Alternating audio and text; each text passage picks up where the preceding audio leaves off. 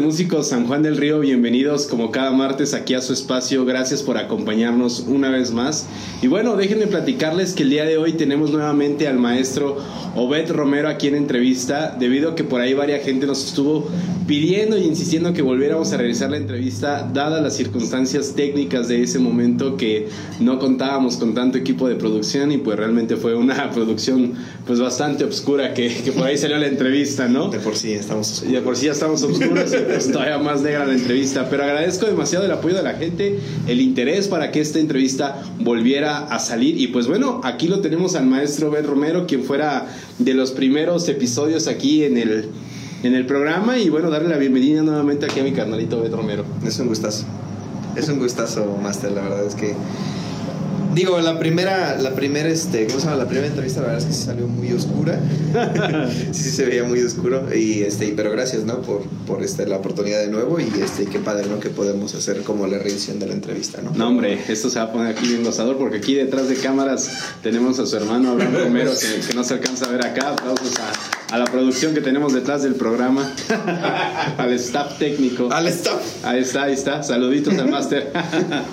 bueno, pues amigos, ahora sí vamos a entrar nuevamente en materia aquí con el maestro Obed Romero, quien es un tremendo guitarrista, tremendo maestro y que realmente ha estado forjando realmente talento muy bueno aquí en San Juan del Río. Máster, ahora sí todo un gusto y pues vamos a arrancarnos con esto. Órale, pues vamos Máster, ¿de dónde eres originario? Bueno, eh, vamos a tratar de darle un, este, ¿cómo se llama? Un, contexto quizás un poco distinto, ¿no? A, esta entrevista, igual los que escucharon la primera vez, igual no sé si escuchaba igual, pero este, yo soy originario de, aquí de la ciudad de San Juan del Río. Este, prácticamente toda mi vida he estado, o sea, toda mi vida la he vivido aquí, vaya la redundancia, o sea, no he vivido en otra ciudad, no me he mudado a otra ciudad, o sea, prácticamente toda mi, mi, este, mi vida ha sido estar en esta ciudad prácticamente. Maravilloso, Máster. Ahora sí esto se pone sabroso porque entramos a la pregunta de vida, como lo repito cada martes y es una frase que se ha quedado en el programa. ¿Cómo es y en qué momento llega la música a tu vida? ¿Cómo comienza este espinita en ti? Uf, em, bueno, voy a remontarme también a esta parte, ¿no? Igual algunos se los he comentado pero la verdad es que yo tenía un cierto interés por la música. Eh, la verdad es que era pues un cierto gusto, un cierta, una cierta inquietud incluso cuando era niño de, de, que me gustaba escuchar música. o sea, en ese, en ese entonces mi papá me acuerdo que cuando éramos chicos nos ponía eh, música cristiana, ¿no? Teníamos un estéreo. Mi hermano se va a acordar de ese estéreo, era un Aiwa, ¿no? Un Aiwa gris y teníamos otro estéreo antes comprábamos cassettes en ese entonces y también los discos, ¿no? Los famosos discos este, compactos. Compactos, exactamente. y me acuerdo yo mucho de esa, de esa etapa que, que, este, que me gustaba escuchar mucho música, por ejemplo, como Danilo Montero en ese entonces, los inicios de Marcos Witt, este, um, eh, Emanuel Espinosa, pero este, em, ¿cómo se llama? Se me olvida el nombre de su hermano, Luis Enrique Espinosa, ya me acordé escuchaba este, sus discos, este, Jesús Romero en sus inicios, o sea, y toda esa música a mí me llamaba mucho la atención. Fíjate que hay una cuestión en, en, el, en el, gremio cristiano, por así decirlo, que um, la música de antes, la música cristiana de antes estaba muy exigida en muchos aspectos, o sea, técnicamente estaba muy, muy exigida y realmente daba eso, ¿no? O sea, en, en ese entonces, el contexto de la música de los 90 y principios de los 2000, la verdad es que era música muy compleja y la música cristiana tenía que competir con la música de ese tiempo, ¿no? Entonces yo crecí con esa música. Yo crecí mucho con esa música y este y la verdad es que tuve mucho esas influencias, tuve mucho esas influencias y, y como que me empezó a llamar la atención, pero nunca pensé en realidad en tocar un instrumento. Okay. Ajá, o sea, realmente digamos que a esa edad que tenía yo creo como unos 6, 7 años, ¿no? Que mi papá nos cultivaba mucho esa parte y yo creo que mi papá ya tenía como la espina de, de querernos introducir a un instrumento. Y fue cuando se animó, cuando yo tuve nueve, o sea, cuando ya cumplí los nueve años, fue cuando mi papá se animó a regalarme este, mi primera guitarra. Pero, o sea, en realidad no, este, no tenía un interés por aprender un instrumento, pero me gustaba escuchar música. ¿Nunca llegó en este proceso eh, en casa tener otro tipo de música diferente, vamos a decirle un contexto totalmente fuera del cristiano?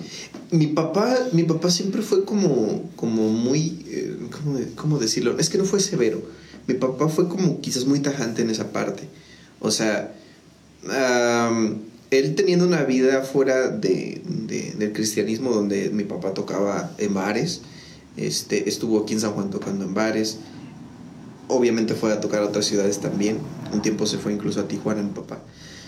Y como vivió todo ese ambiente mi papá, como vivió toda esa vida, prácticamente no nos quería sacar de esa... O sea, no, quería meternos a ese contexto, vaya, ¿no? Mi papá no quería meternos a ese mundo ni siquiera dentro de, de, o sea, de escuchar otro tipo de música, ¿no? O sea, eh, yo vine quizás ya conociendo, no, no quizás, yo vine conociendo música, digamos, dentro de la mente musical se dice música secular, ¿no?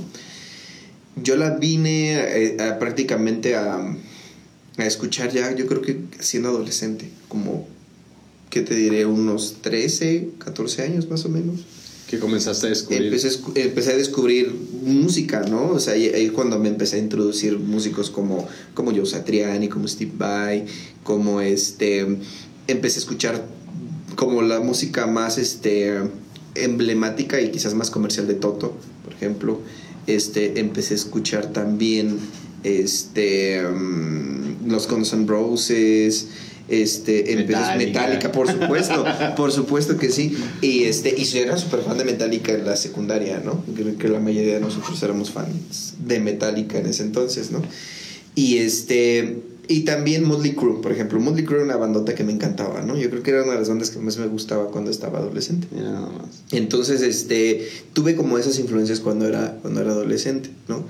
Pero realmente en esa etapa, aún así en esa etapa, ya habiendo, yo me voy a adelantar esta parte, ¿no? Igual la voy a contar ahorita más adelante, pero ya adelantado esta, a esta parte de mi vida, cuando tengo como esos 13, 14 años aproximadamente, eh, no tenía en realidad como el, el, interés de decir, realmente voy a aplicarme bien en mi instrumento y voy a tocar así de bien, sino que tenía como una ilusión un poco vaga de realmente querer tocar mucho mejor, ¿no? Querer decir, voy a tocar bien ¿En qué momento llega tu primer clase de guitarra?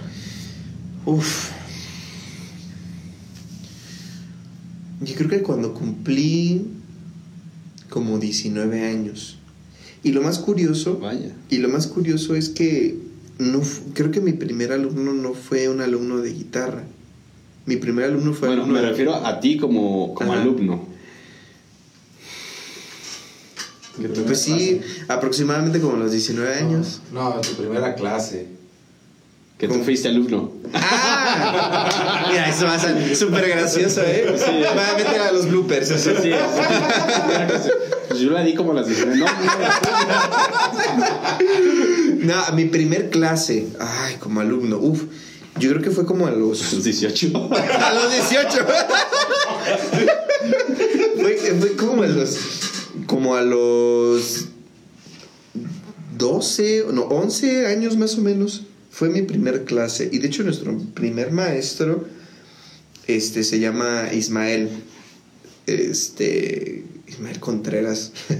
no sé si se apellida Contreras, si se apellida Contreras, ¿verdad? Ok, bueno, él, él, él, se ponía como Mike Conter, así se ponía, ¿no? Y este, bueno, si, no, si, si en algún momento le llegas a ver, este, mi estimado profesor Mike, la verdad es que yo lo tengo mucha, mucha estima porque fue mi primer profesor de guitarra. Y, este, y justamente siempre, siempre estuvo ahí alentándome. Él, fue, yo creo, el profesor al que más dolores de cabeza le di porque yo no quería aprender un instrumento. O sea, obviamente, si escucharon la entrevista pasada, igual lo voy a comentar otra vez, pero eh, yo no quería aprender un instrumento no me interesaba para nada aprender ningún instrumento, no me interesaba la guitarra, no me interesaba el bajo, no me interesaba nada de ningún instrumento, vaya, ¿no? Y fue cuando me obligaron a hacerlo que yo empecé después a agarrar el interés por el instrumento, pero en realidad yo no tenía ningún interés. Y él empezó a hacerme que yo agarrar un poco más de interés, empezando a introducirme a ciertas este, mm, influencias, ¿no? Musicales. Fíjate que en ese entonces creo que es por el 2005 o 2006, si no me equivoco, salió uno de los discos de Marcos Witt, que es uno de los mejores discos que, que le he escuchado. donde está Roberto Prado dirigiendo la, prácticamente todo el disco como productor este, musical, vaya, y arreglista. Y, este, y en ese entonces yo decía, wow, se escucha increíble. Y años más tarde, obviamente, vuelvo a escuchar y digo, eso es una superproducción. O sea, este disco está increíble, ¿no? Entonces, obviamente, dentro de la música cristiana, empecé a, tener, obviamente, esas. O seguía teniendo esas influencias, ¿no? Claro. Pero seguía manteniendo esa calidad, ¿no? Y eso fue lo que me llamó la atención. O sea, fue, fue, fueron esas cositas, esos detalles, detalles, que él me iba explicando. Él me decía, oye, es, esta música está más compleja, esta está más sencilla, eh, eh, eh, puedes hacer estos arreglos aquí, este, pero no vamos a hacer estos arreglos, sino vamos a hacer esto sencillo.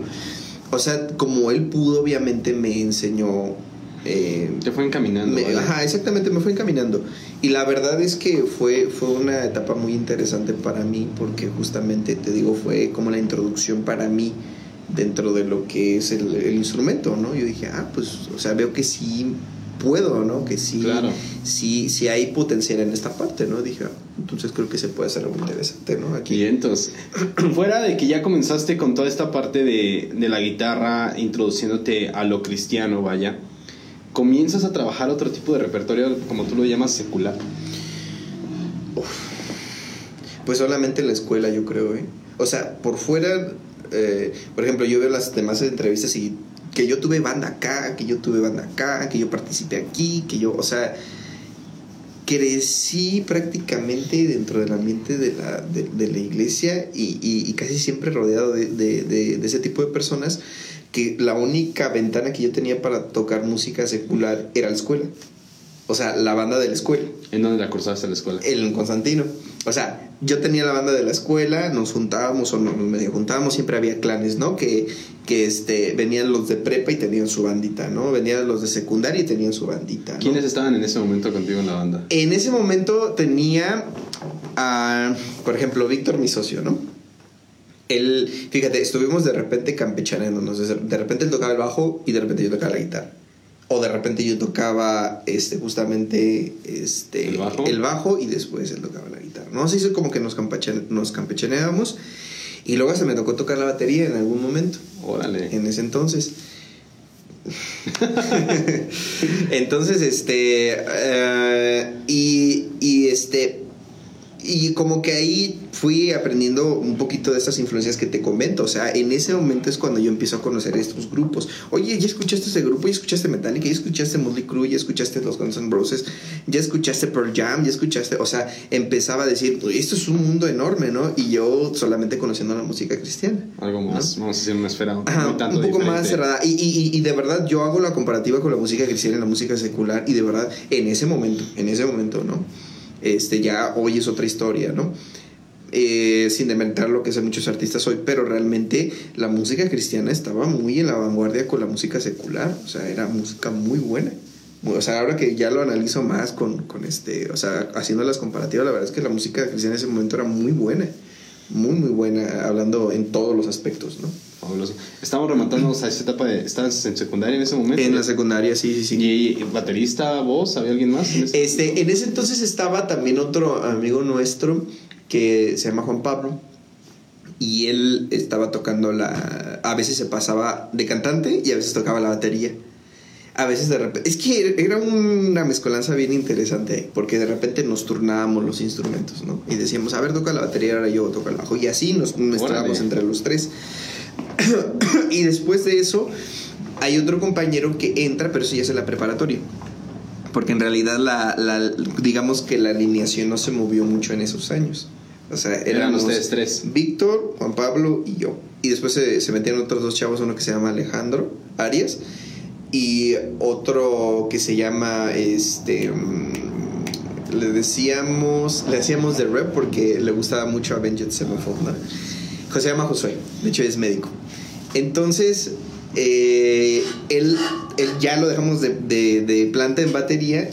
Yo me pasé de planta en el bajo y Víctor se pasó prácticamente de planta en la, guitarra. o sea, ya éramos como la banda oficial. Cuando íbamos por eso de quinto semestre, sexto semestre, éramos la banda oficial de la escuela, por así decirlo, ¿no? No había una banda oficial de la escuela, obviamente. Claro, pero se atribuía el nombre debido a que era la única banda de Ajá, exactamente.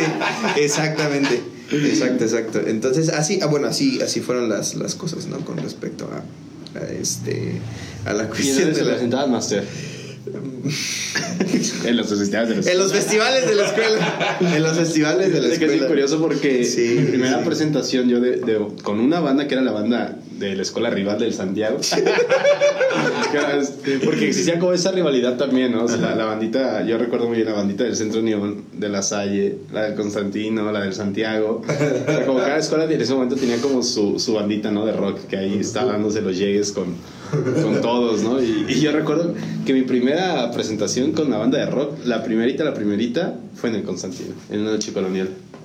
El Constantino. Y, y fíjate que mi papá luego no me dejaba ir a las noches coloniales. Mi papá me decía, no, no vas a ir a las noches coloniales, ¿no? Y, o sea, o sea, real- realmente creo que, que mi papá no estuvo mucho así. Eh, no, no siendo así como mega ultra super, super sobreprotector, pero realmente yo no conocí tanta gente. O sea, por ejemplo, yo, yo te veo a ti, tú conoces infinidad de gente. Contigo, fíjate, fíjate, audiencia. Este año 2020 que fue tan complicado, este año fue en el que más conocimos músicos. O sea, y gracias a él, justamente. Gracias o sea, conoce a medio San Juan y de repente veo que anda saludando a medio mundo ahí por la calle y digo, o sea, ¿cómo conoce tanta gente, no? Y obviamente se remonta desde ese tiempo, obviamente. Sí, no, la verdad, yo creo que todo ese tipo de eventos siempre, aparte de que ser como musicales, pues también ibas a socializar y era Exactamente. cuando empezabas a, hacer- a darte ya tus, tus tiempos así como de... ya De Rockstar, sí, o de Rockstar, sí, sí. de Rockstar, que ya podías salir un poquito ya más tú solo, sin tanta la protección de, a lo mejor, de papá y de mamá, que ya podías comenzar a hacer tus cosas, irte a las fiestas a pelar cables. ya después tenemos aquí un- una, una, sección de anécdotas de músicos de San Juan del Río. no, no. Eso estaría muy buena, ¿eh? Acá eso tiene que ver con el maestro Abraham. Perdón, audiencia. Eh, ahora sí, Macer. Viene todo este proceso. Viene obviamente ya un crecimiento, un fogueo. Viene toda esta parte de andar, pues ya clavándote más, más en la música. Llega un momento que dejas a tu maestro. Sí, creo que pasaron como tres años, si no me equivoco. Sí, más o menos, ¿no? Este, más o menos fueron como tres Sí, años. como, sí, como tres años, sí. Como, como tres años aproximadamente nos dio clases. Y fue como, como una... Fíjate que ahora que me pongo a analizarlo un poquito más a profundidad, eh, realmente la primera etapa de clases fue muy corta. O sea, no, no- o sea, la etapa de clases más larga fue ya cuando entré a la universidad de música, pero esa primera etapa eh, sí aproximadamente fueron como unos tres años, unos tres añitos. Y este, y digo, di mis primeros pasos, o sea, ahí fue cuando mi, mi- bueno, de hecho, yo le dije a mi papá que yo quería entrar al grupo de alabanza de la iglesia. O sea, yo le dije, oye papá, la verdad es que me encantaría entrar al grupo de alabanza. Tenía escasos, yo creo, tres, cuatro meses de aprender y me aprendí tres canciones, me acuerdo. No recuerdo bien si eran tres meses, creo que por ahí anda la cifra, pero tengo vagos recuerdos de eso. Pero me acuerdo que aprendí tres canciones. ¿Tu papá te las pidió estas tres? No, no, no, no, no. Esas canciones mi papá, este, bueno, yo le, se, las sugerí a mi papá, porque a papá aprendí estas tres canciones. no hay más, así que. no hay más. No hay más. ¿De ¿Cuánto es tu repertorio? tres canciones. Y yo estaba contentísimo con mi repertorio. Solo power chord acá.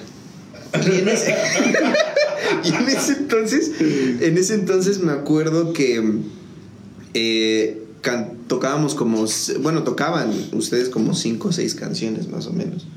En ese entonces eh, era así como muy eh, de moda, entre comillas lo dejo, este, que se tocaran cerca de seis, ocho canciones, hasta 10 en otras iglesias, o sea, 10 canciones, ¿no?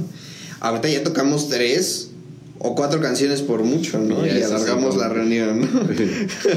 Pero este, la cuestión en ese entonces era, Muy diferente. eh, era muy diferente. Y yo, después de esas tres canciones, dije, ¿ahora qué hago? o sea, tenía mi amplificador, tenía la, la- la guitarra. Pasaron esas tres canciones y dije, pues, ¿qué hago, no? Pues ahí, deja, voy a tocar lo que sea, ¿no? Y empecé a tocar lo que sea. Literalmente empecé a tocar lo que sea. Y cosas como me escuchaba mi, mi tío Héctor, pues me apagó. Justamente, le mando también saludos a mi tío Héctor si me está viendo.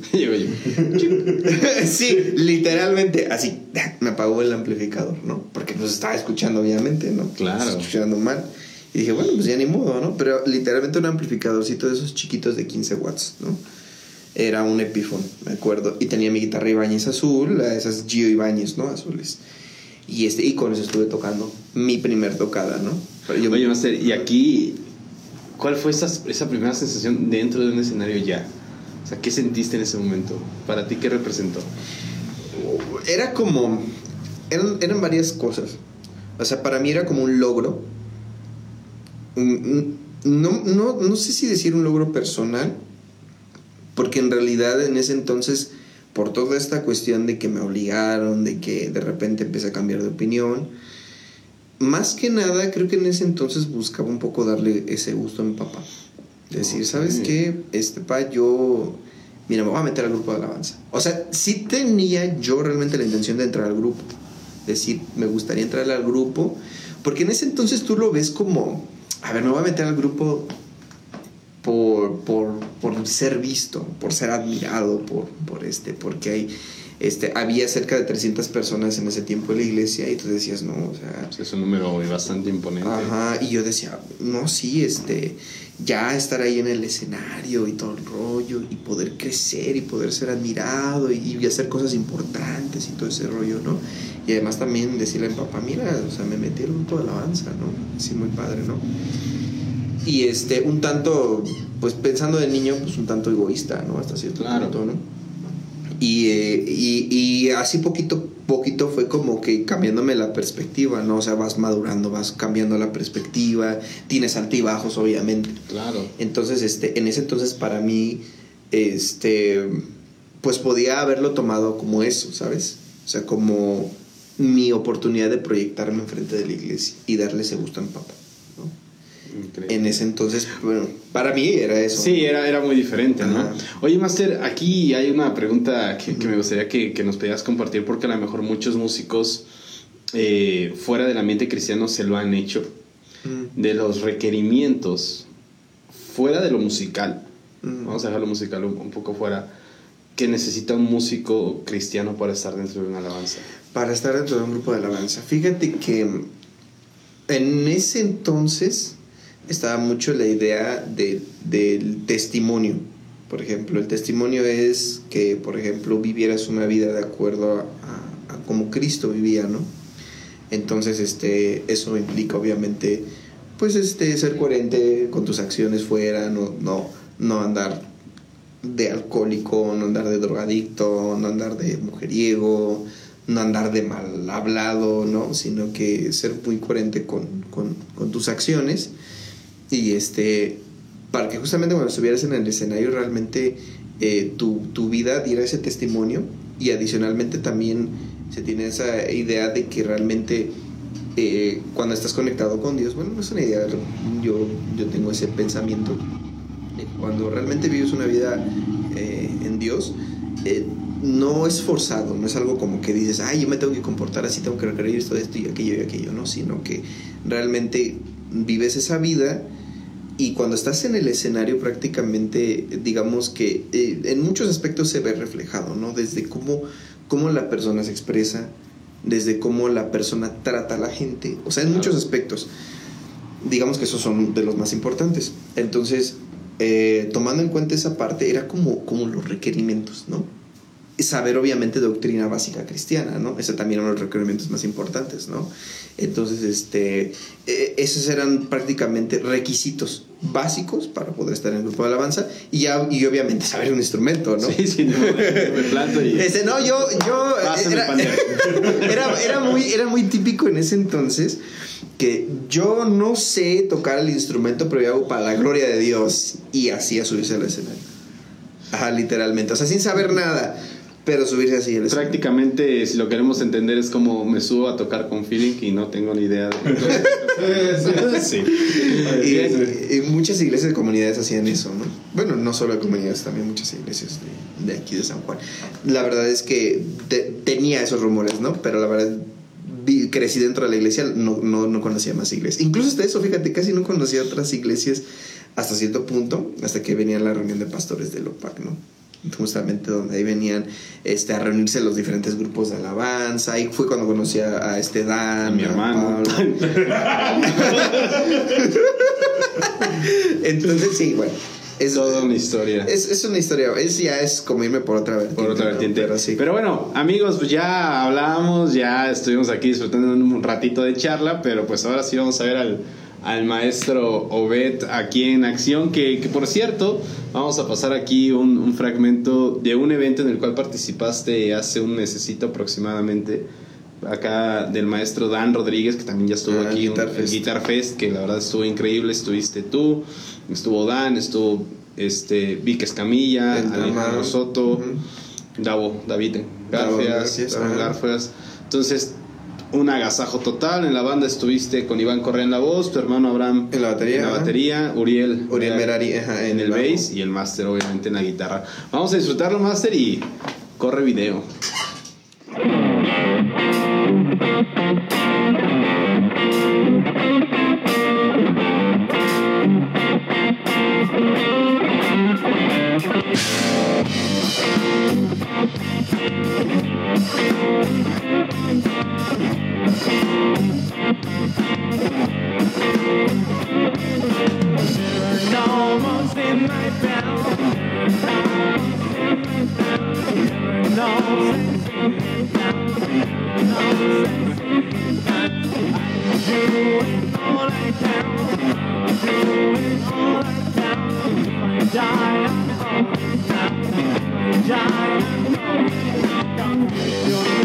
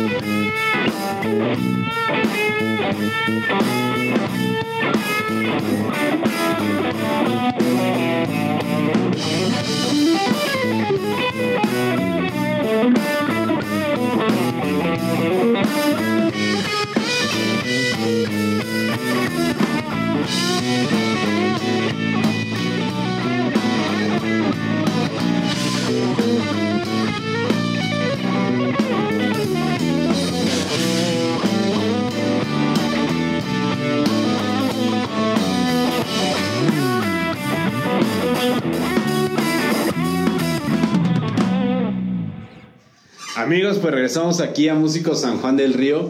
Y bueno, pues qué les puedo decir, este está de agasajo ver al maestro acá, tremendo feel y tremendo saborzote. Master, pregunta del millón, acá, de esas, de esas debidas y obligadas. Ajá. ¿En qué momento decidió o decidiste de que ya era el momento de enfocar tu carrera profesionalmente a la música? Mm. Siempre digo que fue cuando terminé la secundaria. Ajá. pero hasta cierto punto estaba incompleto. O sea, yo tenía como la esperanza en ese momento y dije, ¿sabes qué? Y, y estaba mezclado con varias cosas.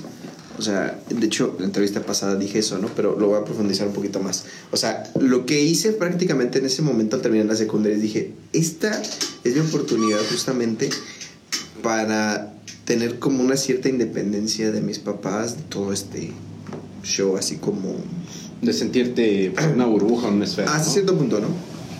Y este. Y, y, y yo, yo como que visoreaba que, ¿sabes qué? Voy a ir a Pachuca, porque tenía, tenía la oportunidad de irme a Pachuca a estudiar en Red del Monte, a estudiar música en Red del Monte, que es un conservatorio. De hecho, es un conservatorio muy prestigioso que saca percusionistas. O sea, es como que, les, como que, digamos que... Su fuerte. Su fu- exacto, su fuerte de, de, de este, de esta escuela es sacar percusionistas justamente. O sea, y la verdad es que sí, o sea, sinceramente sí.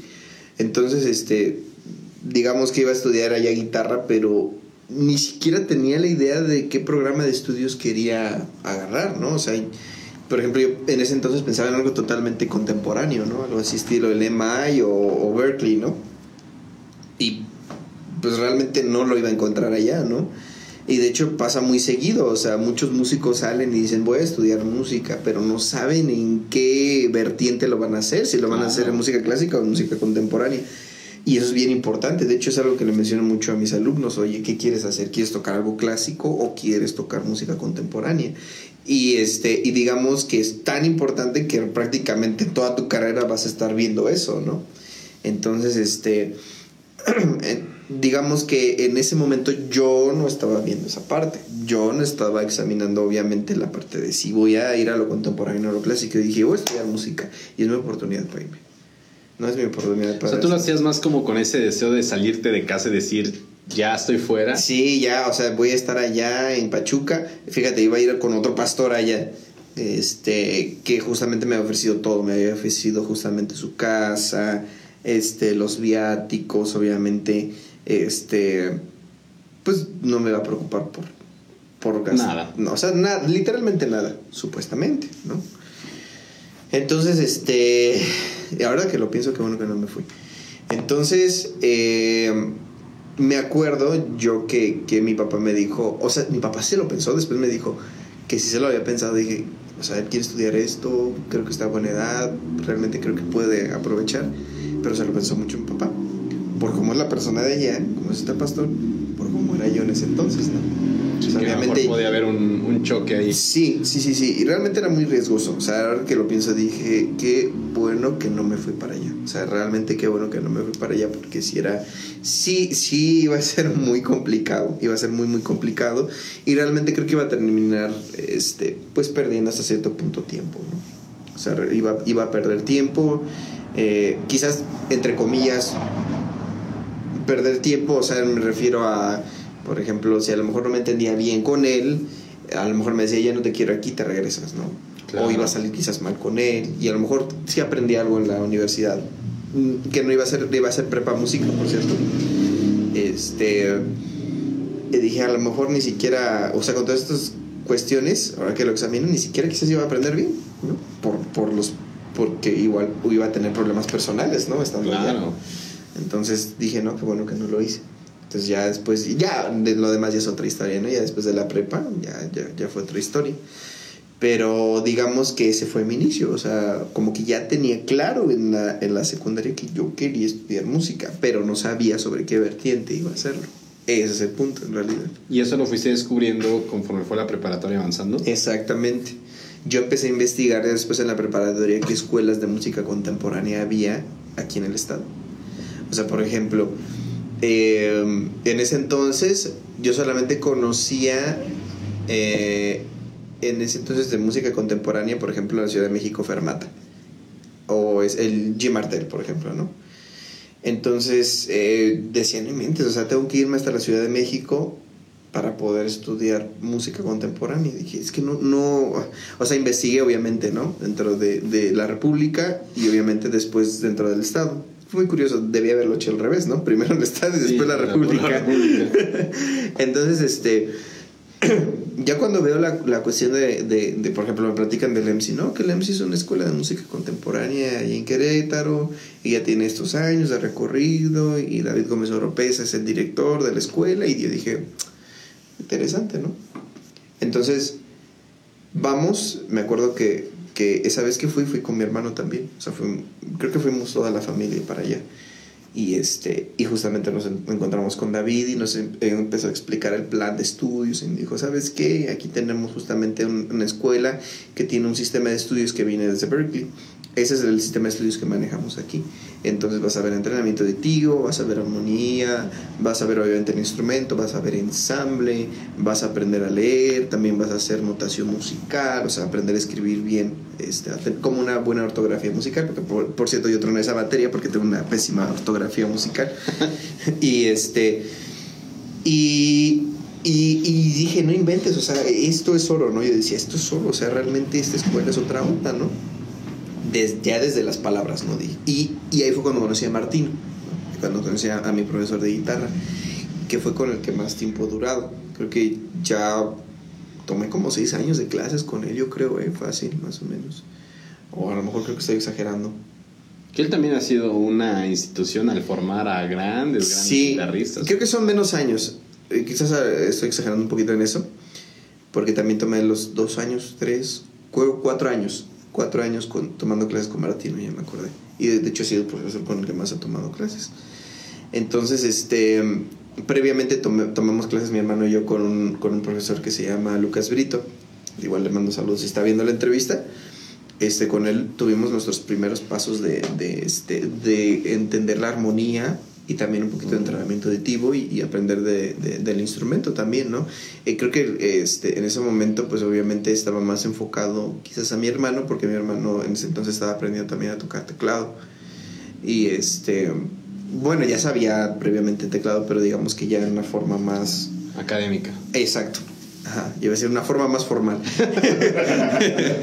este, y bueno, el punto de todo eso es que ya después entramos al EMSI, ¿no? Como que tuvimos esa preparación previa antes de entrar al EMSI y entramos directos a primer semestre. De hecho, gracias a Lucas que nos enseñó esa parte, ya entramos directamente al EMSI en el primer semestre, no hicimos propedéutico. Entonces entramos ahí en la escuela y la verdad es que fue una experiencia increíble. Realmente, de no ser por la, o sea, con todo respeto, pero la mala administración de esa escuela, en realidad el sistema de estudios está increíble. Es muy bueno el sistema de estudios y la verdad es que aprendí muchísimo en ese año. O sea, realmente aprendí muchísimo de armonía, de entrenamiento auditivo, este, en el instrumento. O sea, jamás había visto cosas como las que vi en ese año, ¿no? O sea, para mí fue otra onda.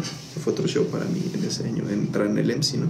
Creo que me estoy adelantando, ¿no? No, Esa no, no, parte. adelante, adelante, adelante. Entonces, este, bueno, ya cuando, cuando, cuando entro al EMSI, te digo, conozco a Martino, conozco a David, este, conocí también por a, a, también a Rodrigo Septién, este, y, y, y, y- prácticamente hice una amistad, especialmente con Rodrigo Septién, con él hicimos una amistad increíble, ¿no? Y, por ejemplo, con Martino yo la verdad es que le aprendí demasiado, yo creo que a él le debo la, la parte más fuerte de lo que yo sé hasta ahorita, ¿no? En cuestión de armonía, en cuestión este, a la técnica con el instrumento, o sea, realmente él fue una piedra angular en mi vida para que yo diera ese salto ya como músico, por así decirlo, profesional, ¿no? O sea, ya una formación académica totalmente distinta, o sea, otro show realmente, o sea, ya cuando yo entro con Martino, eh, realmente conozco otro mundo, o sea, realmente eh, digamos que toda la experiencia que ella traía y había tocado con tocó con Alex con, tocó con RBD, tocó con Cristian Castro, eh, por ahí se me debe estar pasando algún artista, pero digamos que tuvo esa formación, estuvo viajando a varias partes del mundo, este, estudió en el MI allá en, Estados Unidos, o sea, tiene su carrera en el MI, este, entonces, digamos que mucha experiencia, realmente eh, todo eso en- en- hasta cierta manera lo, lo más que le pude cachar porque realmente sabe mucho y obviamente es mucha información en ese momento, ¿no? Tratas de asimilarlo todo y este y realmente le he aprendido mucho a él, o sea, muchísimo, muchísimo, muchísimo. Hasta la fecha la verdad es que le tengo mucha estima, muchísima estima porque justamente te digo, repito, es, es el profesor al que más le he aprendido y el que ha tenido una, ¿cómo decirlo? Como sí he tenido paciencia, pero la manera en que explicaba las cosas, lo que sabía, lo que te transmitía, o sea, tú querías absorber todo y me sentía a veces abrumado porque decía, o sea, trato de seguir el paso a lo que me está enseñando, ¿no? Pero trato de hacerlo lo mejor posible, ¿no? Y este y lo tomo como una te digo, una piedra angular Muy dentro fuerte de mi enseñanza, exactamente, dentro de lo que llevo ya aprendido, ¿no? Y, digamos que la experiencia obviamente, ¿no? Es eh, todo ese recorrido de años que ya llevo con el instrumento, pero principalmente te digo, él fue una piedra angular dentro de esta parte, ¿no? Dentro de mi de formación académica dentro del instrumento, ¿no? Órale, qué increíble, la verdad que como dato curioso ahorita que lo dices de, del mi estimado Martino Schramm, que le mandamos un fuerte saludo hasta la ciudad de Espero que lo esté viendo, de verdad que sí. Eh, sin duda alguna, algo muy importante es de que, aquí como dato curioso para los que no lo conocen, muchos guitarristas deben de conocer a este famoso guitarrista mexicano que ahorita ha tocado y está tocando con todos los artistas posibles, este Jean Paul Ya Vidal. me olvidó. Señores y señoras, Martino Schramm fue el, maestro de Jean Paul. Sí, claro. Es algo increíble porque hasta Jean Paul hace unas semanas en una cápsula para Yamaha México me lo menciona justamente Sí, como sí, su sí, primer claro. maestro de guitarra. Es algo, es algo maravilloso. Pero bueno, Master, viene esta formación en el MC, realmente descubrir la música, porque cuando ya te adentras a un, a un lado académico, ya lo entiendes todo y logras ver que el panorama de ser a lo mejor un cuadrado, pues ya Mm. lo ves en tercera dimensión y por todos lados y, y realmente hay muchas vertientes que comienzas a tener y que en las cuales te quieres introducir y meter, ¿no? Claro. Llega un momento de tu vida en donde pues obviamente tienes que, que es- bueno, sales del MC y tienes que seguir preparándote como músico, académicamente hablando. ¿Qué opción fue a la que tú recorriste y en la que continuaste tus estudios? Justamente cuando eh, estuve un año, y, y justamente es lo que te comentaba, estuve un año en el EMSI, termino ese año en el EMSI por cuestiones, por diversas cuestiones económicas, que estábamos atravesando como familia, y también por otras cuestiones también de, de este, ¿cómo se llama? De la institución como tal. O sea, yo, yo te había mencionado anteriormente que administrativamente el MC en ese entonces era un desastre. Realmente, o sea, e- era una mu- muy buena escuela con muy, muy buen sistema de, de- de estudios, pero eh, administrativamente realmente o sea, No. se estaba viniendo para abajo. O sea, realmente, eh, en, el, en la etapa en la que nosotros estuvimos en ese año, realmente la escuela ya venía abajo. O sea, ya venía muy, muy abajo. No tuvimos concierto ese año, me acuerdo, ¿no? Ese año no tuvimos concierto en ninguno de los dos semestres y justamente nos prometieron eso, ¿no? Les vamos a dar concierto este año y no hubo ningún concierto. Y este, para, mí- para mí eso sí fue así como de, chale, no, no hubo concierto, el año pasado sí tuvieron concierto, somos la primera generación que no tiene concierto, ¿no? Entonces sí, sí fue un poquito triste para mí. Y después de ese año es cuando yo dije, tengo que empezar un proyecto en el cual yo también retroalimente esos conocimientos que son muy valiosos, ¿no? Y, y yo, y, y a partir de ese momento es cuando yo empiezo formalmente a dar clases. O sea, y te estoy hablando hace como siete, ocho años Pero aproximadamente. empezaste a dar las clases particularmente tú. Sí, de manera particular. Y fíjate, en ese entonces cobraba 50 pesos por hora. Cobraba 50. Buenísimo, ¿no? 50 O sea, estaba haciendo, me estaba haciendo riquísimo en ese entonces. Entonces, este, me acuerdo que empecé un primer grupo en la iglesia. Me acuerdo, y les enseñaba armonía, les empezaba a enseñar las bases de la armonía, ¿no? Este, cuestión de escalas, arpegios, este, triadas, eh, incluso hasta círculo de quintas. Bueno, obviamente ya hablo de círculo de quintas y de alguien que sabe pues, algo muy básico, obviamente. Sí, la ¿no? básica, ¿no? Pero digamos que son fundamentos muy, muy de importantes dentro de la música. Si, si, si, si sabes de armonía, obviamente es algo importantísimo. Entonces, digamos que esa parte yo la empezaba a dar, o sea, la empezaba a impartir a los alumnos de la iglesia y, y- y- y era gente que aspiraba a entrar al grupo de alabanza. Entonces, de, de toda la gente, de toda la gente a la que le enseñé en ese entonces, nadie se quedó en la iglesia. nadie se quedó en la iglesia. Es muy común eso, ¿eh? No, no crees que es algo así como, ay, qué sorpresa. Eso es algo muy común que pasa, ¿no? Desafortunadamente. Pero bueno, como o sea, dije, ay, pues empecé a retroalimentar Claro. esos conocimientos y aunque sea la gente se quedó con eso. O sea, dices, bueno, al menos Sí, ya llevas, les cambias la perspectiva totalmente de la tiene esa cultura musical, al menos esa gente dices, bueno, al menos de armonía ya tienen una idea, ¿no?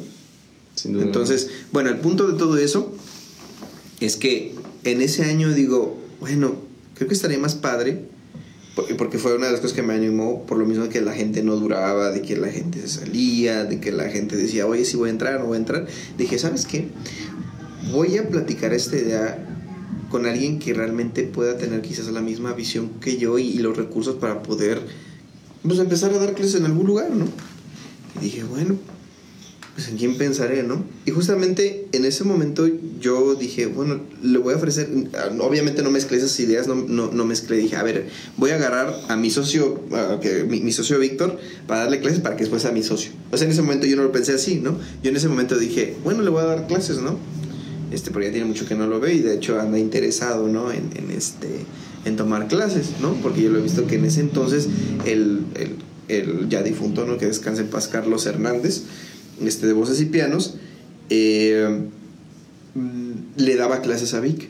Le daba clases a Vic. Mm. Y yo después le dije, oye, es, yo no sabía que, la- que todavía le seguía dando clases a Vic. Yo le dije, oye, Vic, ¿no te gustaría tomar clases conmigo? Oye, acabo de salir de la escuela y pasó esta situación, así que pues yo me estoy retroalimentando mis conocimientos y me gustaría darte clases, no sé si te, te, te interesa, ¿no? Me dijo, órale, pues. Y en, esos, en ese, en ese tiempo de clases, de repente aisladamente llegamos a platicar, Víctor y yo, de eso, ¿no? O sea, oye, ¿no estaría padre abrir una escuela de música o hacer algo aquí, ¿no? Que, que haga como un factor diferencial, porque digo, yo no conozco muchas academias o muchos profesores de aquí de San Juan y creo que podríamos hacer algo padre. Yo, al único que conozco es a, a Carlos de voces y pianos, ¿no? Entonces dije, bueno, pues podríamos hacer algo interesante y lo empezamos ahí a platicar poco a poco hasta que, hasta que ya salió la idea, ¿no? Y, y este dijimos, ¿sabes qué? Creo que estaría bueno empezar a introducir una escuela de Es cuando música. nace Y es cuando nace Academia en Harmony, exactamente. ¿Por qué en Harmony? En Harmony, uf, el, el- el nombre, originalmente primero queríamos ponerle en Armonía, pero ya estaba una escuela en Argentina con ese, norma, ese nombre. Entonces quisimos ponerle o crear nuestra propia palabra haciendo alusión a en armonía, ¿no? O sea, como, como diciendo, o sea, este va a ser un lugar donde la gente va a aprender música, pero también va a ser un ambiente muy armonioso, o sea, va a ser un ambiente de mucho respeto y en el cual también los alumnos se lleven otra, o sea, además de la música también un, un aspecto también más ético, Personal. este, más moral, donde realmente se llegan a desarrollar no solo como, Músicos. como músicos, sino también como seres humanos, ¿no? Claro. Buenos seres humanos. Y este, y, y justamente digamos que, que dijimos, vamos a hacer, bueno, vamos, la, el- la base del nombre va a partir de eso, ¿no? Ok. Y vamos a crear nuestra propia palabra. Y decidimos hacerlo así, como Pongámoslo en inglés. Puede fallar. Pero tiene, pero tiene acento. Pero tiene acento. Pero tiene ¿eh? acento, Tiene ¿eh? acento. Sí, No está en inglés. Pero que puede fallar, ¿no? Entonces, este, digamos que ya empezamos, perdón, la academia, ya empezamos el proyecto de la academia y la verdad es que, este, ese año empezó con así como, bueno, pues, estamos, fíjate, en la floresta, en una privada, donde no pasa ni una mosca prácticamente, ¿no? Dices, o sea, ¿cómo le vamos a hacer? no? Yo después me puse a pensar, ay, chihuahuas, sí, sí habré hecho lo correcto, o sea, y obviamente cuando emprendes algo, si dices, "Eh, hice lo correcto, Siempre ¿no? tienes ese, ese Sí, miedito, ese ¿no? De miedito decir de decir, sí sí no, lo sí correcto, no. ¿no? Entonces, este, ese primer año, pues obviamente no pasaba ni una mosca, ¿no? Era así como de... Empezamos a lanzar promociones, incluso a veces hasta llegamos a dar las clases en 200 pesos. O sea, realmente queríamos jalar gente. Y empezamos a formar así poquito a poquito grupos, empezaba a llegar gente. Y, y, y fue así como, como muy, muy, este, muy pala- paulatino eso, ¿no? O sea, como que de, de repente da chispa. O sea, como Claro. destellos, ¿no? De, de que había gente. Y, este, y en ese entonces la academia empezó con cuatro socios. Empezó conmigo, con Víctor, con mi hermano y con una este, maestra de canto que se llama Marta. Este, después de ese primer año, pues la verdad es que te digo, hubo muchos altibajos. La, la, la, la academia era así como de, híjole, ¿realmente sí va a durar este proyecto? ¿No va a durar? Este, no sé, yo tenía como toda esa, esa idea en la cabeza, ¿no? Después de ese año, mi hermano se sale, también Marta se sale, y, y nos quedamos Víctor y yo nada más, ¿no? Entonces, e- esto donde se enlaza, digo, ya el- en enero vamos a cumplir seis años, o sea, ya en enero cumplimos seis años y dije, ¿cuándo- ¿en qué momento se pasó tanto tiempo, no? Pero digo, gracias a Dios hasta este momento, en ese transcurso, se me adelanto hasta acá, ¿no? O sea, en esos seis años digo, o sea, ahora la gente llega sola, o sea, ya es como que la gente nos ubica, este, nos preguntan, este, otra gente nos recomienda, o sea, dices, en una privada en donde dices, No pasaba ni una mosca. No pasaba ni una mosca, ahora hay como circular de gente, pero que ya nos ubican, ¿no? Pero después de cuánto tiempo, o sea, realmente... Sí, dices, bien saben que, bien sabes que en esto de la música es un proceso Muy tardado. tardado, no es, Sí, no sí, es de sí. resultados a veces inmediatos, pero hay que, hay que perseverarle y hay que lucharle y machetearle dentro de. Realmente, o sea, por ejemplo, aquí en San Juan, que no es una. e igual lo digo con todo respeto, en algún momento tú despotricaste en tu, en tu entrevista. Este, pero yo no, no- digo, no lo voy a hacer de esa manera, pero sí veamos que tra- traemos como la idea, ¿no? Similar. Realmente San Juan del Río no está culturizado musicalmente, ¿no? No es una ciudad que puedas decir, oye, San Juan del Río musicalmente es top de las ciudades en México. Claro. O ni siquiera en el estado. O sea, ni siquiera en el estado de Querétaro. Es una ciudad industrial y dices, la música, ¿cómo va a prosperar aquí en San Juan? ¿no? Seguramente puede ser algún futuro, ¿no? Pero va a tener que pasar Mucho tiempo. mucho tiempo de gente que invierte, que cree en la ciudad, ¿no? Y muy poca gente realmente cree en la ciudad, si te das cuenta. Ya me fui un poquito aparte, pero el punto es que con, por, esa, por, por ese punto realmente tú te pones a pensar en la otra parte de lo que es, eh, a ver, voy a crear una academia de música. Tengo la visión de crear músicos aquí en San Juan. Y, y gracias a Dios he tenido la fortuna de enviar músicos a Querétaro a estudiar licenciatura, ¿no? Que incluso ni siquiera han tenido que hacer propedéutico. Entonces dices, qué padre que yo he podido aportarles eso, ¿no? A estos músicos. Entonces digamos que los músicos que se han ido para allá, ¿no? Y pocos se han quedado aquí. Claro. Ahora entiendo porque son oportunidades que, que tienen, ¿no? Pero bueno, retomando el punto, es que San Juan del Río no es una ciudad que culturalmente está acostumbrada a la música, ¿no? Y por la misma razón tú tienes que generar esa marca. O sea, yo, yo como, como socio, como emprendedor de esta academia de música, tengo que generar yo esa parte de, de la marca, de lo que es en Harmony, de que conozcan en Harmony como una este, academia que forma músicos y que tiene la misión de convertirse en una escuela de música. ¿no? O sea, la primera escuela quizás particular de música aquí en San Juan del Río, ¿no? Este, yo tengo ese sueño de hacerlo, ¿no? Entonces, digamos que este, en los siguientes años esperemos que sí se pueda dar, ¿no? Muchos, mucha gente seguramente ha, ha visto nuestros eventos, ¿no? Digo, en algún momento, por supuesto, trabajamos cuatro años juntos Claro. y la verdad es que este, tuvimos muchas experiencias muy, muy, muy padres en donde realmente ha sido un factor diferencial esa visión de la empresa, ¿no? De, de lo que es la institución.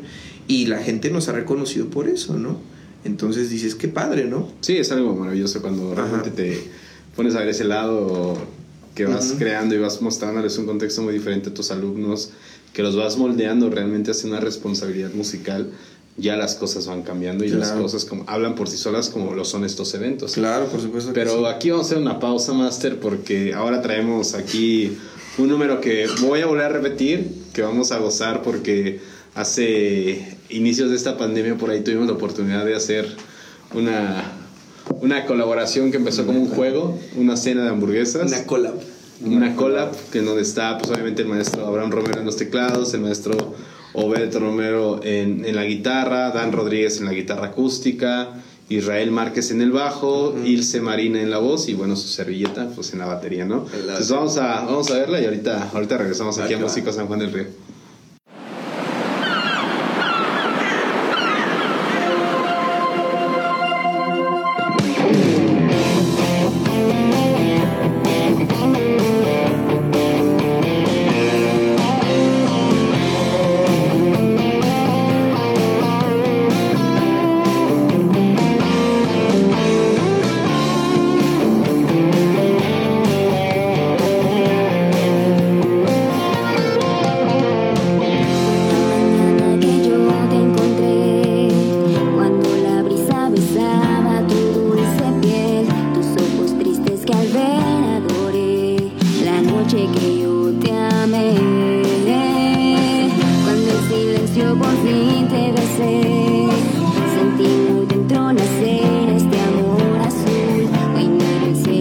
Ti puedo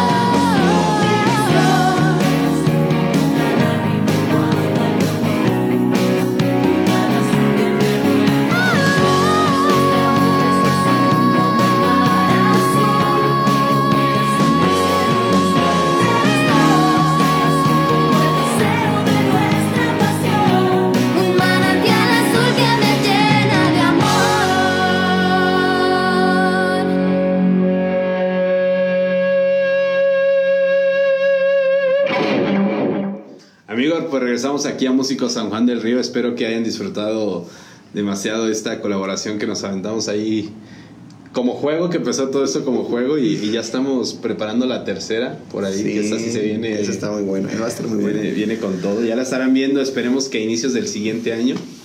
Esperemos que por ahí esté saliendo la, la colaboración. Y, y bueno, Master, pues vamos a, a retomar eh, pues todo este proceso de, de ahora sí de, de carrera que has formado aquí en San Juan del Río.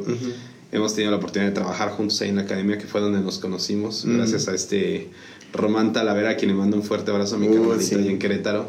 Tremendo bataco, tremendo, tremendo bataco, Sí, sin duda alguna, que fue el que ahí nos brindó el Nos, contacto. nos hizo ¿no? el contacto ahí, Para- exactamente. para a Maestro de ensamble. Sí, como no, y gran maestro, la verdad, tremendo, tremendo bataco. Eh, viene ahora esta parte, Master, eh, pues ya, me- ya platicaste la parte, vamos a decir, académica, lo que estás haciendo en este ámbito, pero ahora esta parte como músico, como, como Obed, pero ya como ejecutante, ya no como maestro, sino como ejecutante del instrumento. Cuéntanos de tus proyectos, Master. Uf, ah, fíjate que es, es curiosa esta parte porque realmente, eh, digamos como ejecutante, proyectos apenas ahorita he tenido así como, digamos, un proyecto en el cual yo lo haya iniciado, haya tenido como colaboradores muy cercanos y, digamos que la idea, no, no me gustaría como adjudicármela, pero digamos que nació, ¿no? De, de mí, ¿no? De, de decir, queremos este proyecto, se lo platica a mi hermano, este, y dije, vamos a hacer un proyecto, o sea, un proyecto, digo, digamos que toda esta formación que he tenido, pues yo tengo la, la percepción de realmente, ya en base a, a muchas experiencias personales, en base a, pues a lo que significa en realidad Dios, ¿no? Para mi vida, eh, hacer un proyecto que tenga que ver con eso, o sea, que tenga que ver con, con realmente compartir esta parte de, mm, de lo que yo he vivido, de, de lo que es Dios para mí, este, en un proyecto musical, obviamente. ¿no? Claro. Entonces, este, lo platiqué con mi hermano hace unos meses. Justamente íbamos a iniciar el proyecto. eh, bueno, ya teníamos como el bosquejo del proyecto. Íbamos a iniciar nuestra primera tocada en abril. Y viene lo de la pandemia, ¿no? ¿Quién estaba en esa formación? Este, mi hermano, yo obviamente, este, yo iba a estar en el bajo, voy a estar tocando el bajo en esa, en esa formación. Javier Sáenz, que es este, un amigo mío de, Querétaro, que le mando un abrazo, lo, lo quiero mucho. Este, él iba a estar en la guitarra. Sé, igual lo ubicas, tú Sí, lo ubicas no. perfectamente. Este, en el teclado, un amigo mío de aquí de San Juan que se llama Héctor. Y este y prácticamente todavía estábamos definiendo la parte de la voz, porque yo dije, ah, igual yo me lanzo a cantar, yo puedo grabar la primer canción, el primer cover, igual en lo a lo mejor no sé, igual si me quedo planta no hay ningún problema, pero el chiste a lo mejor es decir, ¿sabes qué? Tener un vocalista Claro. una persona que esté ahí, de, de- de cajón, ¿no? Entonces íbamos a iniciar justamente en marzo. Eh, bueno, abril, perdón. Este, pero ya teníamos el proyecto armado, ¿no? Se me está olvidando, me va a matar. Mi señora también está en, en el proyecto, o sea, también la, la, la, este, ¿cómo se llama? La contemplé, obviamente, ¿no? Y este, y digamos que dije, ah, ella también podría ser voz principal junto con otra persona, ¿no? Claro. Que en ese momento yo estaba pensando en eso, dije, ah, podemos estar los dos este, ahí y, estaría padrísimo, ¿no? Pasa esta parte y dices, o sea, viene la pandemia y... Diablos. Entonces, este, ahorita estamos retomando este proyecto, ¿no? Pero la organización ya va a ser diferente, ¿no? Por diversas cuestiones, ¿no? Pero en- el, el punto de todo esto es que este, yo tengo ese proyecto, ¿no? Fabuloso. Y también, musicalmente hablando, eh, está Indians, por ejemplo. Que ahora ya es Indians con Y, no sé si viste ya el nuevo Sí, logotipo ya. de Indians. Antes era de Indians. Y este. Y justamente julio de este año. Eh, de repente recibo una llamada de Dan, de Dan Rodríguez. Y me dice, oye amigo Bencito, la verdad es que nos gustaría que nos pudieras ayudar con el bass y este, sinceramente por X cuestiones nos, este, nos gustaría que pues, pudieras formar parte de la agrupación y tal y tal. Y dije, órale pues, vamos a lanzarnos, ¿no? Y a partir de ese momento yo digo, me empiezo a desarrollar en el, en el bajo, ¿no? Como ya como formalmente en una banda, ¿no? Órale. Digamos que obviamente yo tenía ya como un tipo de interacción con el instrumento, pero en la iglesia y de vez en cuando, ¿no? Dije, de vez en cuando toco en la iglesia, cuando a lo mejor este Isaac no pueda estar tocando, ya yo toco, ¿no? Sin ningún problema. Pero en realidad yo no tenía así como formalmente, oye, tengo un proyecto donde pueda tocar el bajo, ¿no? Claro. Realmente no. Y este y dije, sí tengo la iglesia, ¿no? La iglesia toco cada fin de semana la guitarra, ¿no? Pero quiero hacer algo yo, o sea, un, un proyecto donde pueda realmente explotar el potencial que tengo para poder hacer algo interesante, ¿no? Entonces, este, viene este proyecto que justamente también vamos a hacer algunas cositas. La verdad, ahorita prefiero mantenerlo así como más, bajito. Y después ustedes mismos se enterarán, ¿no? De lo que vamos a estar haciendo. Pero justamente este, estoy en ese plan. ahorita ya estoy con Indians, así como de planta, ¿no? Por así decirlo, ¿no? Y este, nuestro video sale el 11 de, de diciembre. El 11 de diciembre sale el video y la canción de Libre. Espero que pues, la puedan escuchar. Si tienen chancecito, dense una vuelta a la página de Indians con Y, con y así, Indians. Y, este, y van a ver la canción el 11 de, de diciembre. O sea, formalmente, fíjate, curiosamente, entro al bajo una- a mi primera banda y ya grabé una canción. Este, y va a salir como LP de, de Indians, como tal. Oye, fabuloso. Ajá, Master. y digo, qué padre, ¿no? Está- Gracias a Dios que, que me permitió esta oportunidad de, De estar este, de estar ajá, tocando con buenos músicos, obviamente, y este y también grabando, ¿no? Ya el, el proyecto viene con bastante ambicioso, así que este, pues vamos a ver cómo, cómo se va desarrollando la cosa, ¿no? Como ya aquí Músicos Juan del Río estaremos ahí compartiendo toda esta información. Pero Master, antes de irnos, platicámonos también de tu otro proyectito, pero ese va como más enfocado a la carrera del mantenimiento de instrumentos. Ah, sí, sí, claro que sí. Fíjate que el siguiente año tengo también el plan de tomar mi, mi curso de, de este... es como un curso de laudería. No tan específico a la creación de instrumentos. No podría decir 100% laudería porque laudería nos, nos enfocamos más a la parte de conocimiento de la acústica de la madera y en base a esa acústica empezar a, no sé, a, a hacer combinaciones directamente con la madera para saber sus propiedades acústicas, ¿no? Y en sus propiedades acústicas obviamente empezamos a crear este, la parte de, bueno, empezamos, no voy a decir empezamos a crear, empiezan a crear, ¿no? Este, eh, estas personas empiezan a crear obviamente este, los instrumentos, les empiezan a dar forma, ¿no? De acuerdo a esas propiedades empiezan a crear ciertos instrumentos, ¿no? Y obviamente ya las características de si va a ser un instrumento acústico, un instrumento eléctrica, ¿no? Eléctrico, perdón, bajo o guitarra. Me encantaría hacerlo más adelante, ¿no? Y sinceramente te quiero tomar un curso donde voy a empezar a hacer la parte de lo que es el rectificado y la parte del reentrastado. Ajá. Y obviamente el manejo de lo que son los electrónicos. Ahorita de hecho estoy trabajando en conjunto con una persona que es de aquí, de Matamoros, que es Juan, Juan Chávez, este, que me ayuda justamente con esa parte de los electrónicos. O sea, yo hago los servicios, la octavación, ajuste del arma, ajuste de los ádulos, obviamente descontaminación del instrumento. Este, me tocó incluso una guitarra que traía una cucaracha atrás, por cierto. y este, y la verdad es que, o sea, me gusta, o sea, sí, sí me gusta hacerlo, ¿no? Y, y me gusta mucho poner la atención. O sea, yo realmente me considero una persona, mi hermano me conoce, que soy súper minucioso con esa parte de la limpieza, ¿no? A veces hasta obsesivo. Entonces, este. Sí, sí, sí. sí. Entonces, este, digo, creo que eso habla mucho de, de cómo trato los instrumentos. Y este y generalmente pues ha- hago ese trabajo con, con, con los o sea bueno con los instrumentos que me, que me traen ¿no? ahí, ahí pueden meterse a Instrument Care y pueden ver las fotos de los instrumentos que he hecho. Ya me han traído últimamente instrumentos en donde ya se los traigo a Juan y este y Juan me los entrega a mí para yo terminarles de hacer ese servicio.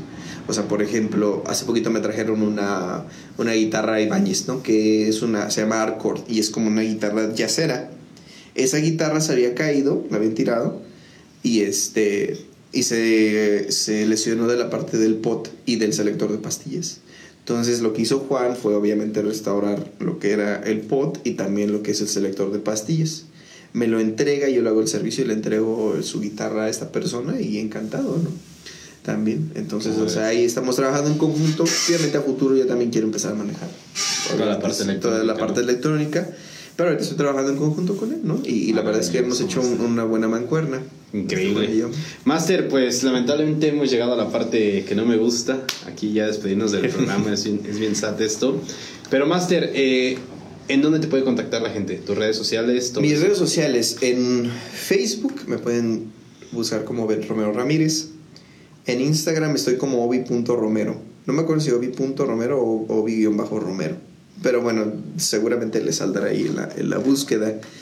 Eh, Instagram, Facebook. um, creo que no tengo otra red social. Eh, la academia. La academia también, igual en Facebook, Academia en Harmony. Así nos pueden buscar. Igual en Instagram también tenemos Academia en Harmony. Ajá.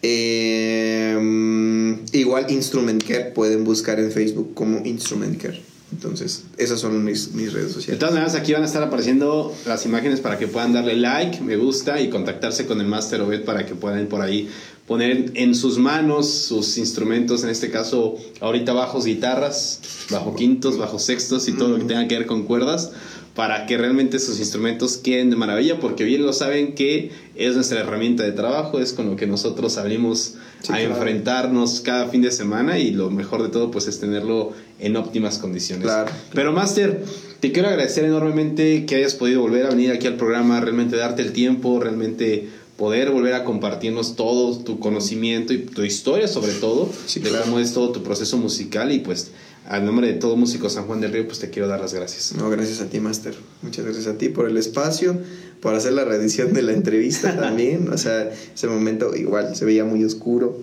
Este, te tenía que subir mucho el brillo a la pantalla, ¿no? Para. Entonces, este, pero bien, gracias, o sea, gracias. Y, y por, por la inversión también, o sea, ya música. Inversión que viene de tu hermano, gracias. Ah.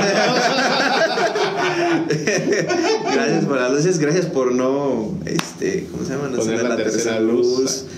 Porque alguien no quiso ir por, por la extensión. Ya acá estos secretos de músico San Juan de Río como siempre.